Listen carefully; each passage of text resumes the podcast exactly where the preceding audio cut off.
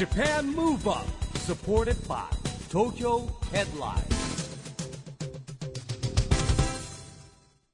こんばんは。日本元気にプロデューサーの市木浩司です。ナビゲーターのちぐさです。東京 FM Japan Move Up この番組は東京から日本を元気にしようという東京 Move Up プロジェクトと連携してラジオでも日本を元気にしようというプログラムです。はい、また都市型メディア東京ヘッドラインとも連動していろいろな角度から日本を盛り上げていきます。はいさあ、市木さん,、うん。先日ニューヨーク行かれてましたね。行ってきましたよ。ニューヨーク国連本部まで行ってきました。あの1年ぶりなんですけどね、うん。いろいろあの7月の19日にあちらであるですね世界各国が参加する SDGs 政治フォーラムというのがあるんですよ。そこでですねあの日本の政府代表部とも連携しましてえなんと我々のプロジェクトを発表してまいりますおー、7月19日。7月19日現地時間ですからねちょっとね、あの時差はありますがはい。またご報告楽しみにしております。さあ、そして今日のゲストはシンガーソングライターの大西ありさんです。大西さんは1999年に女性ユニットアンティカでデビュー。2007年にはソロデビューされました。うん現在はミュージックセラピストとしても活動中。旦那様はラグビー元日本代表の吉田義人さんでいらっしゃいます。どんなお話が聞けるんでしょうか？この後ご登場です。お楽しみに。Japan Move Up supported by Tokyo Headline.この番組は SDGs ピースコミュニケーションに取り組む東京ヘッドラインの提供でお送りします。Japan Move Up それでは今夜のゲストシンガーソングライターの大西亜里さんです。こんばんは。こんばんは。ようこそいらっしゃいました。番組初登場でいらっしゃいます、でも市木さんはも僕はあの、お知り合いまあ長いんですよね。旦那旦那さんあの吉田さんが、えー仲良くさせていただいておりましてですね。本当にお世話になってます、いつも。ちょくちょくお会いしてるんで。う番組にもね、旦那様来ていただいてますね、はい来てもらってる2015年ですかそうですね。まあ番組内で結構会ってるんで、で実はあのご家族ともですね一緒に食事とか行ったりしたこともあるんで、そうなんですよ。もうなんかね、久しっかりプライベート感で私もこれ今日は身を任せにあの やってきましいやいや。いやた。家族ぐるみなんですね、はい。じゃあもうお付き合いは、ですね。いやはい。よろしくお願いいたします。よろしくお願いします。まあ大西さんは1999年に女性ユニットアンティカでデビューをされまして、はい。来年でデビュー25周年になる？25周年いやもうなんかすごい。恥ずかしいです。そんななんかね 途中がねお休みしてた時もあるからね、うん。そんなた大それた年数でもないんですけど、はい。最初はね音楽大学のあの同級生と一緒に組んだユニットで、はいデビューさせてもらってね。あのデビューされた時もすでに音楽の道にもう進まれてたんですよね、あのまあもともと、まあ、国立音楽大学で声楽をやっていて、うん。でその後に学校の先生ね、普通にあの中学と高校の,、うん。あの新卒であの副担任とかうん。やったり、もう掃除監督やったりね、えで甲子園に出る学校だったからね、えー応援引率やったり、えもうなんかすごいいろいろやってましたよ。ええ。うん、こんな華やかな先生いたらいいですよ。あ いえいねえ。華やぐ。そうそれでいてなんかねチェックあのなんていうの風紀指導みたいなのもあったから、ん。なんかスカートの丈が短いわよなんて言わなきゃいけなかったり、えそうもう学校の校則にのっとって、ええいろいろなんかビシバシやられてた。ジレンマの中でやってました。私そんな大した人間でもないのにと思いながら、いやいや。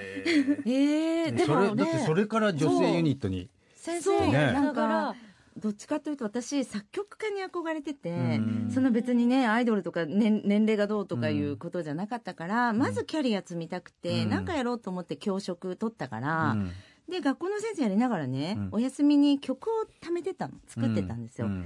それがレコード会社の耳に留まって、それからあのご連絡いただいてで私はまあ親友がやっぱりいたので、うん。二人でなんかコーラスワークをあのすごいメインにしてね、うん。ユニットでデビューしたいなと思ってでそれが、まあ、99年に文化放送のねオーディションで、ええまあ、グランプリをいただいたことがきっかけでメジャーデビューさせていただきました。だってこの頃ってあの、J うん。J-POP っていうかあの真っ盛りの頃ですよね。最高のもうね。ね。いや私、なんか本当に何社かだからお声ねあのかけていただいてたんですけどとにかく学校の先生やってた現現職だったから うちの親とかどう説得っていうところでなんかすぐに部屋を借りてなんかこう月給制でみたいに言ってくれたプロダクションにあもうもうここだって感じで、えー。パッとそしたらそこがね同期がね氷川きよし君えー。もうそのエピソードはいろいろも話せば長いですけど、えー。もうなんかね私がちょっと先輩だったんですよ。はい。で事務所で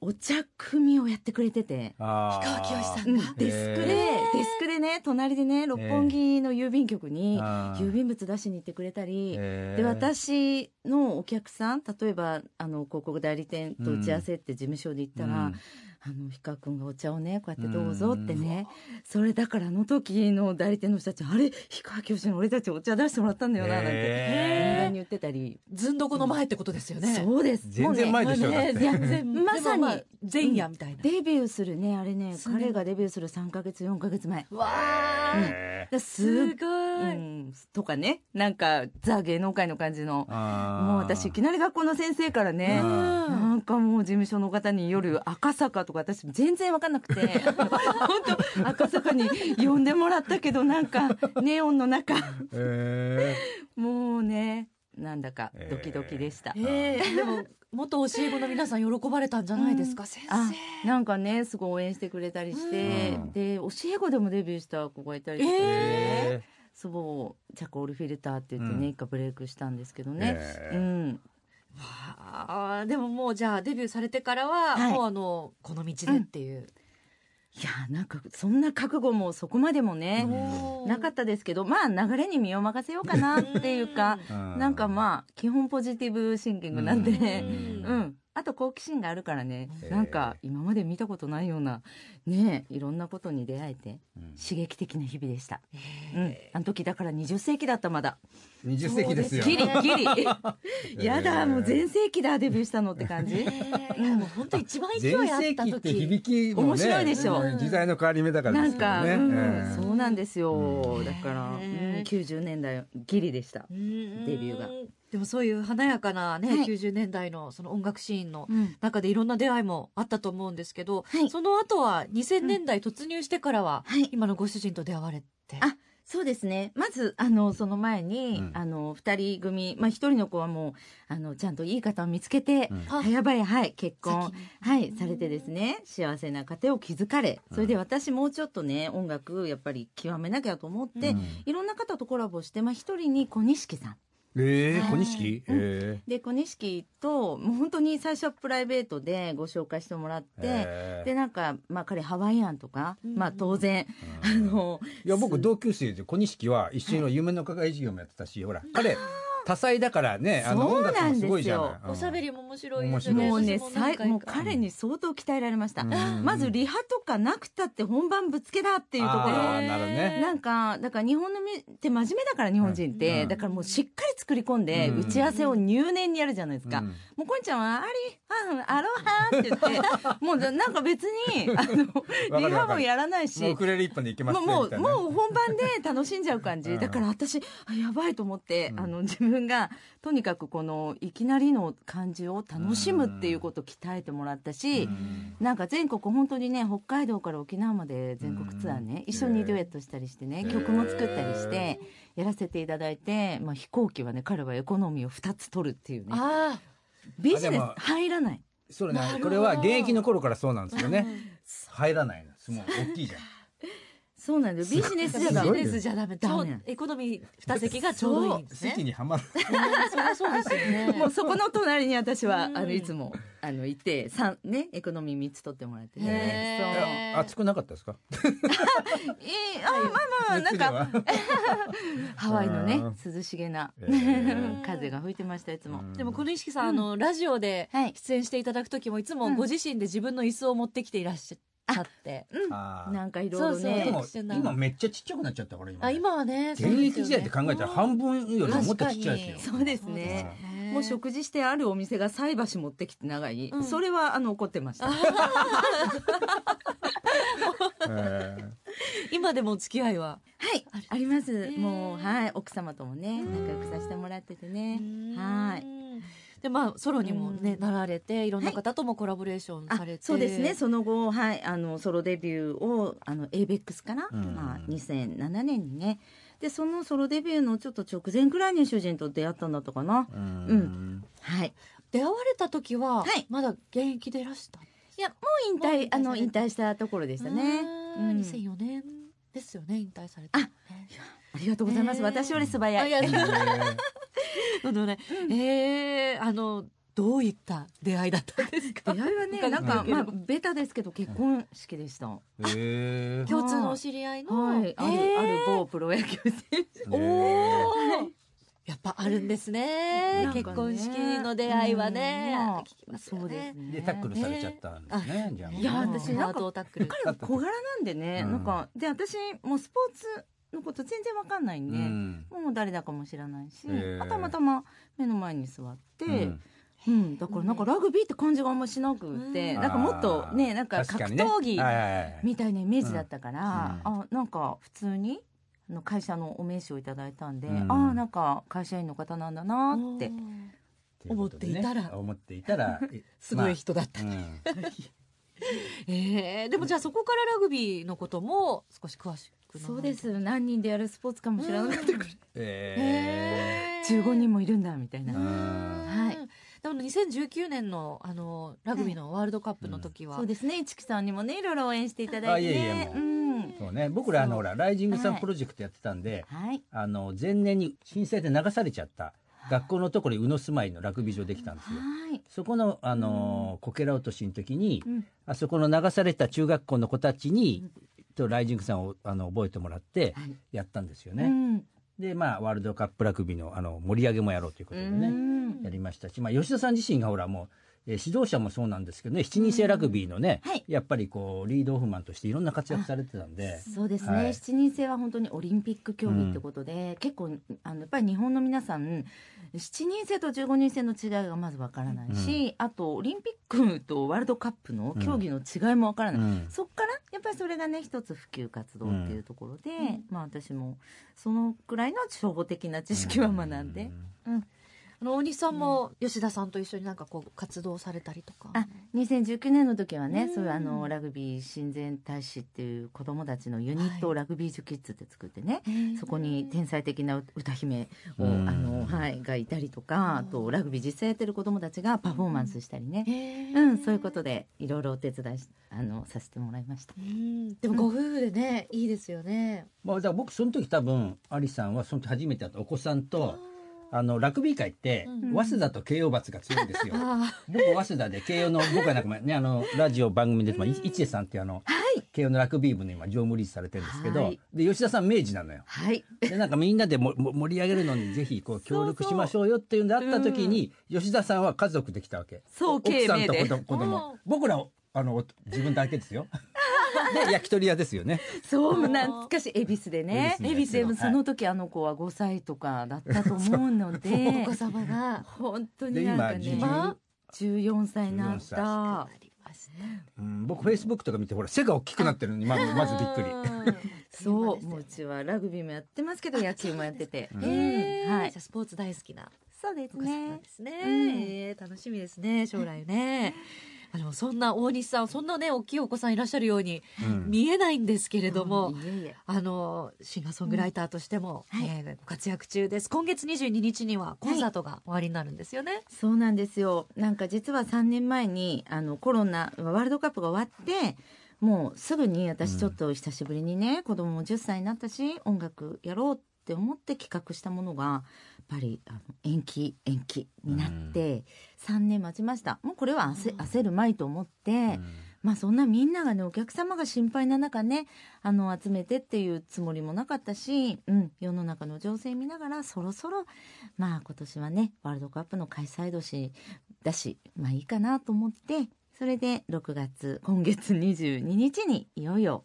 大西ありソロライブをね実現させていただきます。ちょっとドキドキで昨日ね出演者もう全員でねへー投資リハをちょうどねしたところだったからあと1週間しかないけど1週間もあるって前向きにね。うん。うん。だからそんなタイミングにねこうやってなんかお邪魔できて嬉しいですこの番組ね。ありがとうございます。お忙しい時にしかもまたビルボードライブ東京、はい。素敵な会場で。私の憧れの会場でねもうなんだかいろいろ私もセルジオ・メンデスだったりね、うん。あのまあ、広瀬香美さんだったり今井美樹さんだったりいろいろ憧れのアーティストさんを拝見した場所だったんで、はい。まさか自分がねここに立てるとは、あの思ってなかったんですけどね。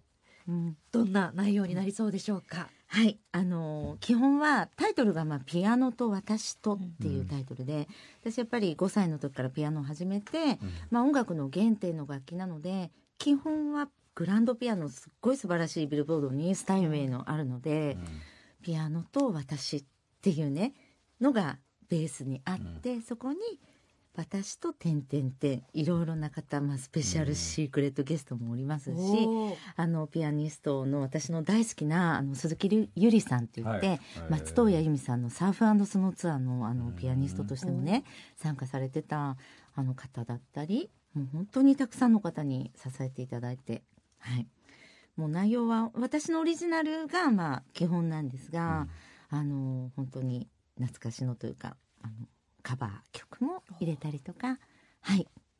お楽しみにしてください。というかあのおかげさまでソールドアウトまあ、2公演、まあうん。はい。あのしておりますがもしかしてキャンセルとかねあのこれをね聞いてくださってる方あのねもちろん日々ねあの体調崩されたり、うん。キャンセルもあると思いますのであのお問い合わせいただけたらと思います。そして、あのもう見事チケットゲットされた方はぜひ楽しんでいただきたいと思います。さあそれではここで大西さんから日本を元気にするリクエスト一曲ご紹介いただきたいんですがどの曲にしましょう、はい、これはですね、えー実はコロナ禍がになって2020年えー4月に初めて緊急事態という聞き慣れない言葉、は あの発令されましたがそれが出る前に相田翔子ちゃんとねもう私たちもしかしたらしばらく会えないかもしれないから、うん。リアルに2人でレコーディングして、うん。お家で聞いてもらえるように、うん。あの国民の皆さんにというか世界の皆さんにも聞けるように緊急レコーディングしちゃおうって言ってね、えもう2人で焦ってスタジオ撮ってバーッと私がピアノ弾いて2人でコーラス撮ってレコーディングした。ある意味なんか苦いというか甘酸っぱい思い出の曲があります。これは未発売の曲で大西ありと相田翔子で「星座の道しるべ」聴いてください。Japan 優しい曲ですよ。ねありがとうございます。なんか私がメロディーを先に書いて、で翔子ちゃんが作詞をしてくれて、ー。二人の共作のオリジナルで。本当二人の声の相性もめちゃくちゃいいですよね。わかりました。どっちが翔子ちゃんとか？わかりました。おさすが。すごいね。なんか聞き分けられなかった。あでもすごい相性いいから、うん。ねうん。すごい。なんかいいねそうどっちなんだろうっていうのが、うんまあ YouTube であのちょっと私たちがレコーディングしてるはい。お写真が見れるので、ぜひリスナーの皆さんにもねあの見ていただけたらと思います。はい、お送りした曲は相田翔子さんと大西ありさんで星座の道しるべでした。相田翔子さんとは親友でいらっしゃるんですそうですね。もう付き合い長いですね。まさに小錦さんと活動してる時に彼女のパーソナリティやってる番組にうんゲストであの出演させてもらってねで生まれ年も一緒なんですよ。うん。犬年の血液の B 型まで一緒で、え B 型。でなんか本当にうちとすぐなんか2人で旅行,、へー。旅行行ったりとか、もういろんな思い出が、うん、ありますね。どこ行かれたんですかまず軽井沢とかね。最高。うん。ねえ女子旅。はい。ですね、今夜のゲストはシンガーソングライターの大西ありさんです。後半もよろしくお願いいたします、よろしくお願いします大西さんあのこの番組はですね、はい。日本から世界へ発信するコミュニケーションによる社会課題解決に向けたはい。SDGs ピースコミュニケーションというのをテーマにしてるんですね、うん素晴らしい。はい。今日はぜひあの大西さんの宣言をお願いします。はい。私大西ありはお天気が恵まれている限りはい。外出の交通手段は徒歩か自転車で。なるほど。おー。エコシステム。ですね。いいんですか、こんなんで。エコですね、エコですね、えー。普段から相当じゃあ歩かれるんですねあなんか基本はなんか私運動とか例えばうん皆さんやってるテニスやるとか、うん。なんかジム通うとかそういうの苦手なタイプで、うん。基本なんかなんかの生活の中で体を動かしたいから。うん。そうそうそう。だからねもうずっとね進まないこうなんていうのウォーキングマシンとか絶対無理なんですよ。進んでくれないと無理なんですよ、なるほど。うん、だからこれはウォーキングマシン効果だと思ってもうこれはあれですね、7番のエネルギーをみんなにそしてクリーンにそうですね。うん、あね。CO2 削減にもなるから、CO2 気候変動に具体的な対策。なるほど。13番とかもいいかもしれないですね。えーえ、マイ自転車ですか？そうですね。うん。おはい。まあでも日本も増えてき海外行くとレンタルサイクル私それレでンタルサイクルですああるよね。それもねうん。今便ね利ねすごいいいですよね。たくさんポートがあるし、うん、でも本当車も私運転するんですけどやっぱりなんか見えない景色がね車だと気づかないことがいっぱいあるし。確かにある、う。んそそう僕もコロナになって、うん。歩いたり自転車乗ることでうん。気づきがありますう、よね、そうなんですよ、うん。こんなお店があるんだとかでも、そして運動にもなるって僕らの年齢的に言うとこれでも運動になる一石二鳥も三鳥にもなっちゃそううそうそう、うん、なんか空とかをやっぱ見上げないから車運転してると、確かに、そう、うん、脇見運転になっちゃいますもんね。そうですよ、ね そうなんですかね、うん。歩きながらね空見ながらはい。健康にもなれる、い、いで健すよね。康になれるからミュージックセラピストになっちゃったんじゃないですか？大西さんミュージックセラピストでもいらっしゃるんですよいやもねともとそうですね結婚前からうん。私あの音楽で心の健康うん。っていうやっぱりすごい関心があってね。でそのもちろん子供もいなかったから私どっちかというと、う上の世代の方に興味があったんですね、うん。だから本当に平均年齢80歳くらいの方がいるコミュニティに行って、うん。まあ、あの一緒に歌ったりリズへムえこうグーパーグーパーとかこう、動かすだけで脳が活性化されたり、うん。懐かしい音楽を聴くと、うん。昔のことが蘇ってきて、うん。まあいろんななんかセラピー効果でね予防医学としてもね、あとか震災の活動でもやっぱりあの被災地に行って、うん。そこの学校の子どもたちそしてあのうんご父兄や、うん先生たちにこう、うんまあ、メンタルセラピーというか、うん。歌を一緒に歌ったりとかね、うん。それでちゃんと医学的エビデンス取って、うん、だからそれはライフワークにしていきたいので本当に子どもからもうあのお年寄りまでうん。皆さんに対してアプローチしていけるものなので、うん。まあ、これも一つねエコ活動ミュージックの、うん。で SDG 活動なんじゃないかなとうん。へ思ってます。そんな音楽の力を信じて大西さんが今後はい、やっていきたいこととか、はい。取り組みたいことって今ありますか、はい、ありがとうございます。えービルボードは、まあ、私の一つのあのターニングポイントというか、まあ、歌手としてシンガーソングライターとしての集大成をお見せしたいパフォーマンスとしてと思ってます。でその後はですね一つ決まってるのが夏にあのお芝居舞台のあの劇中歌を楽曲提供させていただいて、まあ、クラシックのオペラ歌手の方が、あの実際に私のあの作詞作曲した曲をね歌ってくださる。それ中目黒のキンケロシアターって言ってね相川金さんと内海みどりさんがあの作られたあのとっても素敵なあの舞台のところがあるんですね。そこで上演夏に決まっていたり、まあ、私あの大西ありの公式インスタグラムの方でねいろいろ告知はこれからしていきますけどあと私あの青山芸術者という名前のプロジェクトを立ち上げていろんな文化人の方があのなんていうのかなこうコラボ異文化同士でコラボしてシナジーを生み出すようなプロジェクトって言って、まあ、音楽と、うん。まあ、例えばお花だったり、うん。まあ、料理だったり、まあ、そんななんていうのかな。皆さんがとってもこう元気になって笑顔になれる、で一回でも多く笑う人生がうん。私は勝ち組だと思ってるし皆さん笑うことはみんな心次第でできるっていうところのお手伝いをしたいなと思ってます。楽しみもうね、はいウェルビーイングの時代にね、ぴったしな活動ですね、もうね。ねはいはい、もうぜひ市木さんともね何か、はい、コラボレーションできることいっぱいあると思います。はいはい。いや、もうそんなこと言っていろんなこと頼んじゃいますよ、僕はね。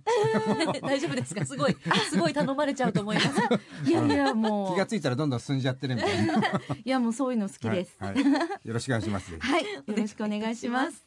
えーあっという間にお時間が来てしまいました。ぜひまたあの、スタジオにも遊びに来てはい、ぜひまた呼んでいただけたらもう喜んで、はい。あのあ歩きかなんかで来ます。ぜひ。自転車か歩きで、ははい。い気をつけてきてください、はい。今日は本当にどうもありがとうございました。ありがとうございました。今夜のゲストはシンガーソングライターの大西ありさんでした。Japan Move Up,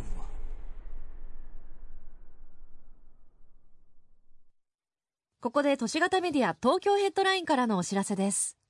東京ヘッドラインのウェブサイトでは、ウェブサイト限定のオリジナル記事が大幅に増加しています。最近の人気記事は、ハピネスが解散を発表。ここで解散するのがベスト。9月26日にラストライブ。ザランページ浦川翔平の濃ゆい1ヶ月とちょっと。リリーベ誕生日。マッシブツアー開幕。バズらナイトイヤー第52回。ザランページの吉野北斗が地元小林市の魅力を動画で発信。あのちゃんがたまごっちと過ごした入院中の秘話を語る。東京おもちゃショー2023などがよく読まれていました。その他にもたくさんの記事が毎日更新されていますのでぜひ東京ヘッドラインウェブをチェックしてくださいね。今回のゲストはシンガーソングライターの大西ありさんでしたけども、まあ、僕はね久しぶりに会った感じですけどもねやっぱ千草さんの年代的には j p o p 最盛期のねうん。イメージがありますかねやっぱね。はい、でも本当あの声がすごい喋り声もうん。うんスイートで綺麗なスイートってきましたね。スイート。スイートボイス。歌声も本当にうん。綺麗なスイートボイスじゃないですか。少し甘さがある。さすがグローバルな帰国子は違います。よそうですか。スイート。すぐ出てくる。うん。いやでも本当人柄もうん。スイートっていう感じが、いやもう今の僕のねすごいこれからの使えるワードに入ったスイあ本ート当そう。スイートじゃない？本当でも大うん。西さん、素敵な方だなと思いました、歌声ももちろんですがね、はい。またぜひ遊びに来ていただきたいです、えー大西ありさんのコンサートは6月22日ビルボードライブ東京で開催されますので、まあ、ぜひキャンセルなど出るかもしれませんので、チケット情報チェックしてみてくださいということで、 Japan Move Up、今週はお別れのお時間ですが、次回も元気のヒントたくさん見つけていきましょう。はいこれからもみんなで知恵を出し合って日本そして世界をつなげて地球を元気にしていきましょう、はい。 Japan Move Up お相手は市木浩二とちぐさでした。この後も東京 FM の番組でお楽しみください。それではまた来週 Japan Move Up supported by Tokyo Headlineこの番組は SDGs ピースコミュニケーションに取り組む東京ヘッドラインの提供でお送りしました。